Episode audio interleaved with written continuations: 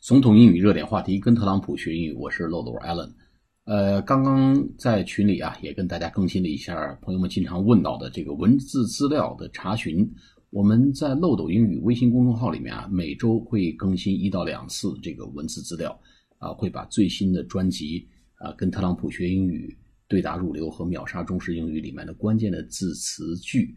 呃，跟大家在那个微信公众号里面更新，并且会配上中文的一些呃对应的资料以及一些例句。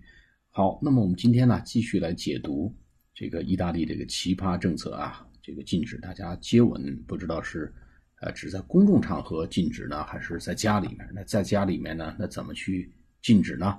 那在家里不禁止，是不是在家里面接吻就不会有这个感染的风险呢？所以这个政策里面呢。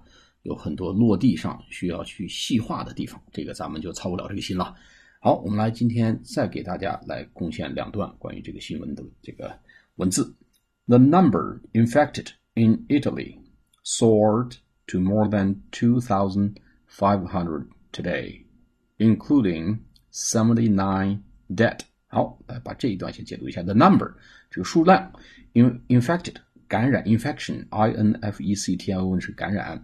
infected i n f e c t d 被感染的 被感染的人数 in Italy 意大利被感染的人数 soar 就是飞翔啊飞升飙升 s o a r soared s o a r e d 就是过去式 soared to more than two thousand five hundred today 意大利被感染人数飙升至两千五百啊今天达到了两千五 including seventy nine dead 哦，这个死亡这个百分比不小不小啊啊，所以这个呃百分之三左右吧，所以意大利这个被感染人数飙升到两千五，其中包含七十九例死亡的病例。